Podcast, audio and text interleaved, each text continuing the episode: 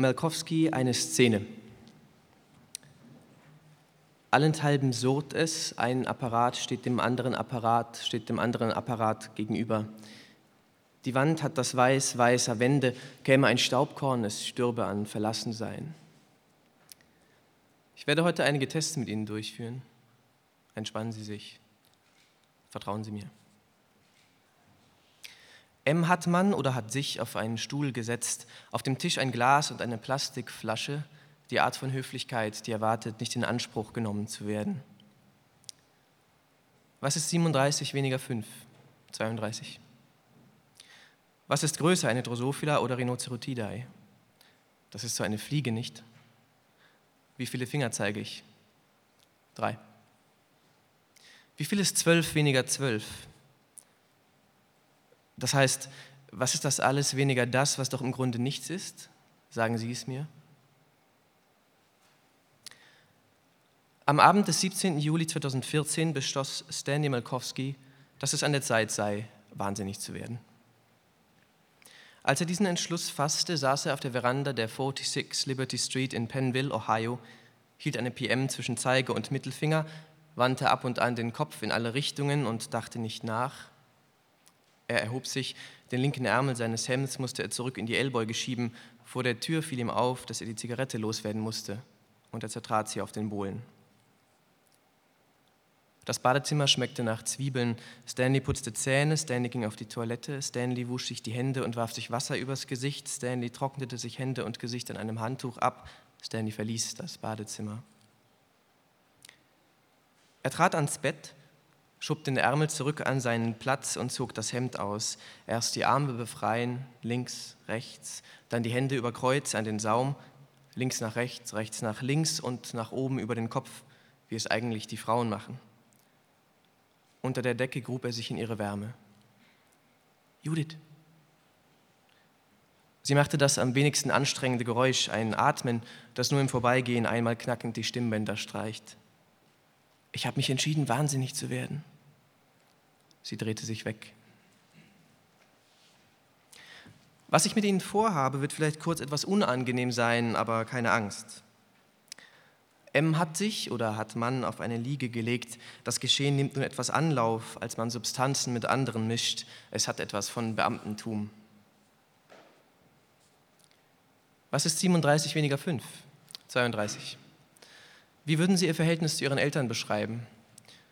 Sehr unödipal, falls Sie das meinen. Wie würden Sie Verhältnis zur Sexualität im Allgemeinen charakterisieren? Finde ich gut. Eine gute Sache. Jedermann ist hier sehr konzentriert, sogar die Substanzen, das ist auch eine Frage der Vorschriften. Etwas piept, etwas anderes regt sich darüber auf und empfiehlt eine Unterlassung. Man hat Ems Oberkörper in die Vertikale gebracht und gibt ihm zu trinken. Man wartet das Eintreffen der Reaktionen ab. Was ist 37 weniger 5? Ich erinnere mich an das Gespräch. Es war etwa so. Wieso denn? Ich will das alles einfach nicht mehr aushalten. Was alles? Wovon zum Teufel sprichst du? Alles. Das Bier, das Steak, den Walmart in Penville, diesen Köter von den Katers, der immer seine eigenen Pfoten verwechselt und auf die Schnauze fliegt.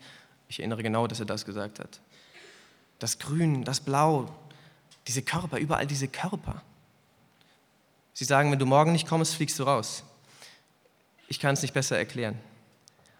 Morgen kommen die Dillards zum Abendessen. Du kannst jetzt nicht wahnsinnig werden. Judith, sei doch vernünftig. Ich bin mit dir hierher gezogen und habe, ich weiß, und habe Margaret und Kristen und alles dagelassen. Ich habe damit gelebt, dass du manchmal plötzlich für Wochen jeden Tag Darts spielen musst oder in unserem Garten wüten oder wieder irgendeine schwachsinnige neue Idee. Ich weiß ja. Und jetzt also das? Es tut mir leid. Es tut dir leid? Sag mal, Stan, bist du eigentlich vollkommen übergeschnappt? Nein, und aber ich arbeite daran. Ich habe schon ewig nicht mehr an Dennis gedacht, war schon immer ein komischer Kauz. Faszinierend auf irgendeine Art, wenn er überhaupt nur einer war und nicht mehrere. Ich glaube, ich habe mich damals mit ihm angefreundet, als er ein riesengroßes Electric Light Orchestra Plakat an die Tafel geklebt hat. Er hat gesagt, das sei total notwendig und sonst hat er überhaupt nichts dazu gesagt. Das fand ich so bescheuert, dass es mir für einen kurzen Moment meine pubertäre Langeweile nahm. Jedenfalls eines Nachts ist Dennis rausgegangen, hat einen Eimer rote Farbe an das Schaufenster seiner Lieblingsdönerbude gekippt und noch Kanacke Verrecke an die Scheibe geschmiert. Am nächsten Tag hat er geguckt, wie sie reagieren.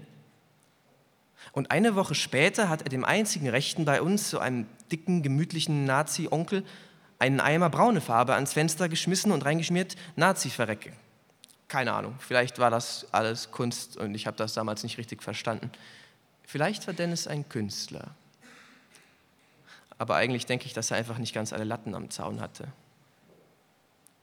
Würde mich aber schon interessieren, was Dennis wohl heute macht.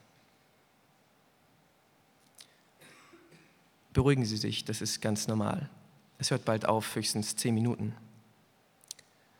M hat sich oder hat man hin und her gewunden, die Dinge verdrehen sich nun etwas, man könnte meinen, andere Menschen hätten weniger Gelenke. Alles ist etwas diffundiert, auch die Substanzen. Einige Geräusche sind für ungeübte Hörer unangenehm. Leiden Sie unter Asomatognosie?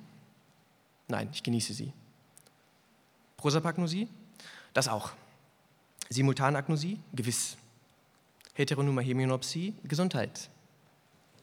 Wer sind Sie?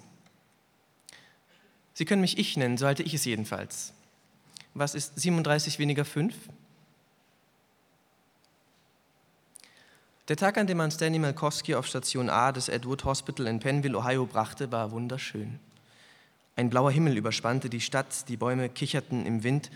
Stanley, der den ganzen Vormittag auf gepackten Koffern verbracht hatte, saß auf den Stufen vor dem Haus, er hörte Judith hinter sich. Er spürte, wie sie ihm eine Hand auf den Kopf legte und ihm durchs Haar strich. Vermutlich trug sie ein Kleid. Vermutlich roch die Haut zwischen ihren Schulterblättern etwas nach Pfirsich. Ein Wagen bog ein, Stanley erhob sich. Dabei rutschte der verdammte rechte Ärmel herunter, aber er konnte ihn nicht hochschieben, die linke hielt schon den Koffer. Andere erinnerten sich später aus anderen Gründen an jenen Tag zurück. Stanley erinnerte sich daran, dass Herbert Dillard tatsächlich Banjo spielen konnte. Er saß schon im Wagen, da sah er durch das offene Fenster Herbert auf der anderen Straßenseite auf seiner Veranda sitzen und Banjo spielen. Judith, sagte Stanley, sieh doch, Herbert spielt ja wirklich Banjo. Tatsächlich. Und ich dachte immer, das sagt er nur so. Ich auch. Es gibt einige Überraschungen zurzeit. Ich habe den Unterton mitbekommen. So war es gedacht, bis morgen, Stan. Gestern war in der Stadt vor mir so eine Omi, weißt du, so eine ganz langsame, die sich eigentlich nur noch durch ihr Zittern fortbewegt. Aber ich konnte auch nicht ausweichen, weißt du, weil viel zu viel los war. Und ich also jedenfalls hinter dieser Omi, so eine, wo man weiß, manchmal ist Verwesung einfach die beste Lösung für alle Beteiligten. Keine Ahnung. Die ist bestimmt noch vor dem Krieg losgelaufen, um Kohlen zu kaufen. Oder wenn man so einen Verkäufer hat, der einem einfach nur tierisch auf den Sack geht, weil man einfach nur Sachen angucken und sich nicht die ganze Zeit voll labern lassen will. Oder ganz anders, wenn man so im Gleis steht und der Zug kommt, dann habe ich das manchmal, solche Gedanken. Dass ich mir denke, wäre doch ganz einfach jetzt, winzige Bewegung. Gestern habe ich mir jedenfalls plötzlich einfach vorgestellt, ich hau der Omi jetzt einfach voll auf die Fresse. Und dann bin ich natürlich total erschrocken. Manchmal denkt man sich, dass man irgendwas jetzt auf keinen Fall tun sollte, dass es ganz furchtbar wäre und dann hat man Angst und es fühlt sich an, als würde man genau das dann sowieso machen. Im Supermarkt plötzlich laut rumschreien. Jemandem in der Bahn einfach ins Gesicht fassen. Aber ist, glaube ich, normal. Sowas hat jeder, sagt auch Google. Die Dunkelheit hat das Schwarz schwarzer Nächte, etwas tickt sich seinen Weg zur Unendlichkeit. Es hat etwas Zyklisches, doch das täuscht. Käme ein Schatten, er wüsste nicht, wo er aufhörte. Sie brauchen keine Angst zu haben. Hier kommt keiner rein und keiner raus. Ich werde Sie jetzt für eine Weile allein lassen. Es gibt tatsächlich einen Typen, der Sex mit einem Delfin hatte. Ich habe vor ein paar Tagen eine Dokumentation auf N24 gesehen, mitten in der Nacht. Ich kam heim und wollte noch was essen und habe die Glotze angemacht. Ich dachte, da kommt vielleicht was über die Kriegführung Nebukadnezars oder sie zeigen zum hundertsten Mal den Zapruder-Film. Stattdessen Sex mit Delfinen. Da fragt man sich doch schon. Naja, angeblich alles einvernehmlich. Nein heißt Nein. Wie auch immer man das bei einem Delfin feststellen will. In Kalifornien haben sie in den 60ern Delfinen sogar LSD gespritzt, um ihnen Englisch beizubringen, wegen der Außerirdischen, um Kommunikation mit anderen Spezies zu üben. Aber gut, das waren die 60er. Kopulation mit anderen Spezies scheint jedenfalls besser zu klappen. Ich erinnere mich an das Gespräch. Es war etwa so. Stanley, was bitte hast du mit dem armen Mann angestellt? Nichts wirklich. Ich. Und wie soll das jetzt weitergehen? Ich habe keine Ahnung. Als es mir erzählt wurde, ist mir vor Schreck der Löffel ins Müsli gefallen. Du könntest mit dem Schwachsinn auch endlich wieder aufhören. Hier, schau, ich habe sogar noch den Milchfleck am Kragen. Stan. Judith, das hatten wir doch alles schon. Und? Ich schaffe das alles nicht mehr. Herrgott, was ist nur los mit dir? Es tut mir leid. Herrgott! Es tut mir leid, Judith. Während all der Zeit saß Stanley Malkowski auf Station A, meist im Aufenthaltsraum, meist las er ein Magazin oder spielte Schach, meist schob er sich einen Hemdsärmel zurück in die Beuge. Judith besuchte ihn beinahe täglich, sonst telefonierten sie, auch die Dillards kamen mal vorbei. Wenn ihm langweilig war, sah Stanley sich Filme an oder hörte Musik. Es dauerte nicht lange, bis sich einige Stationsschwestern, dann andere Ärzte dem Vorbild Dr. Bays anschlossen und ihrerseits erklärten, wahnsinnig werden zu wollen. Wenn Stanley davon erfuhr, wenn Stanley davon am Frühstückstisch hörte, fiel ihm jedes Mal wieder der Löffel ins Müsli. Judith wurde bei ihren Besuchen immer schweigsamer. Die Krankenhausleitung bemühte sich um Diskretion, doch es dauerte nicht lange, bis immer mehr Gerüchte an die Öffentlichkeit drangen. Als die ersten Leute außerhalb der Mauern des Edward Hospital auf den fahrenden Zug aufsprangen und wahnsinnig werden wollten, stieg Stanley von Müsli auf Toast um. Stanley, sagte Judith eines Tages, Herbert hat es auch erwischt. Da dachte Stanley an Herbert Dillard, der auf der Veranda saß und Banjo spielen konnte.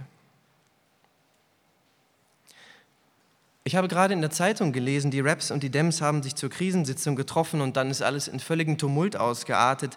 Irgendwer hat irgendwen einen Irren genannt und dann ging's los. Nach 20 Minuten haben sie das ganze Ding aufgelöst und waren alle froh, dass sie nichts entscheiden mussten und nicht daran schuld waren. Bekannter hat mir erzählt, Mr. Präsident überlegt wirklich, ob man das nur noch mit einem Luftschlag lösen kann. Erst Afghanistan, dann Irak, jetzt auch noch Penville. Gewissen Humor hätte es schon. Wobei unter uns ist natürlich völliger Quatsch. Würde auch gar nichts bringen. Als ob da nicht längst tausend Leute durchgereist wären. Man kann ja nicht einfach ganz Ohio ausradieren, wenn es reichen würde. Gestern waren sie auf Fox so dumm, ein Interview mit so einem zu senden. Weiß der Himmel, wo das enden soll. Die Grelle hat die Krassheit schlechter Träume. Alles ist Licht und das mitten in der Nacht. Man setzt Elektrisches in Gang, nutzt Kabel und Schalter. M hat sich oder hat man darin involviert. Irgendwo stirbt ein Staubkorn an Verlassensein. Als die Schocks einsetzen, antwortet M nicht mehr artikuliert. Entspannen Sie sich. Das gehört alles zu unseren Tests. Was ist 37 weniger 5? Stanley Malkowskis Idee, wahnsinnig zu werden, fiel von West nach Ost, von Nord nach Süd, von Miami bis Seattle auf fruchtbaren Boden. Auf eine merkwürdige Art schienen alle nur darauf gewartet zu haben, dass jemand damit anfangen würde. Überall fand sich ein ähnliches Bild. Zuerst traf es die Psychologen, die Philosophen, die Geistlichen, wohl auch die Künstler, bei denen man das aber gar nicht zweifelsfrei feststellen konnte. Von ihnen sprang der Funke rasch auf Rentner und Kinder über, dann auf alle anderen, am Ende auf Politiker und Wissenschaftler. Man begriff schnell, dass die Krankheit sich diskursiv verbreitete, aber zu schweigen, das brachte doch keiner übers Herz.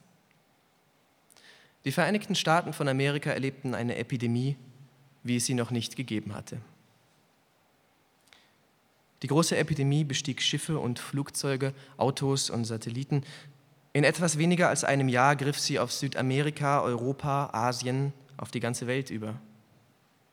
Nur wenige entlegene Landstriche in Nordkorea und im Amazonasgebiet, einige kleinere Inseln und verstreute Schweigeklöster leisteten noch etwas längeren Widerstand. Als endlich alle wahnsinnig waren, stellten sie fest, dass sie damit gut leben konnten. Ich traf Stanley Milkowski an einem Nachmittag im frühen August. Er saß im Gemeinschaftsraum der Station A und blätterte in einem Bildband. Entschuldigen Sie, sagte ich. Ich bin von der Penville Post, wir hatten telefoniert. Stanley Malkowski senkte das Buch, sah mich an, lächelte und sagte, Natürlich. Nach fünf Monaten wurde Stanley Malkowski aus dem Edward Hospital entlassen, ihm ein glückliches Leben beschieden. Seine Frau Judith wurde noch in derselben Woche von Dr. Bay auf Station A in psychiatrische Obhut genommen. Dort lebt sie bis heute.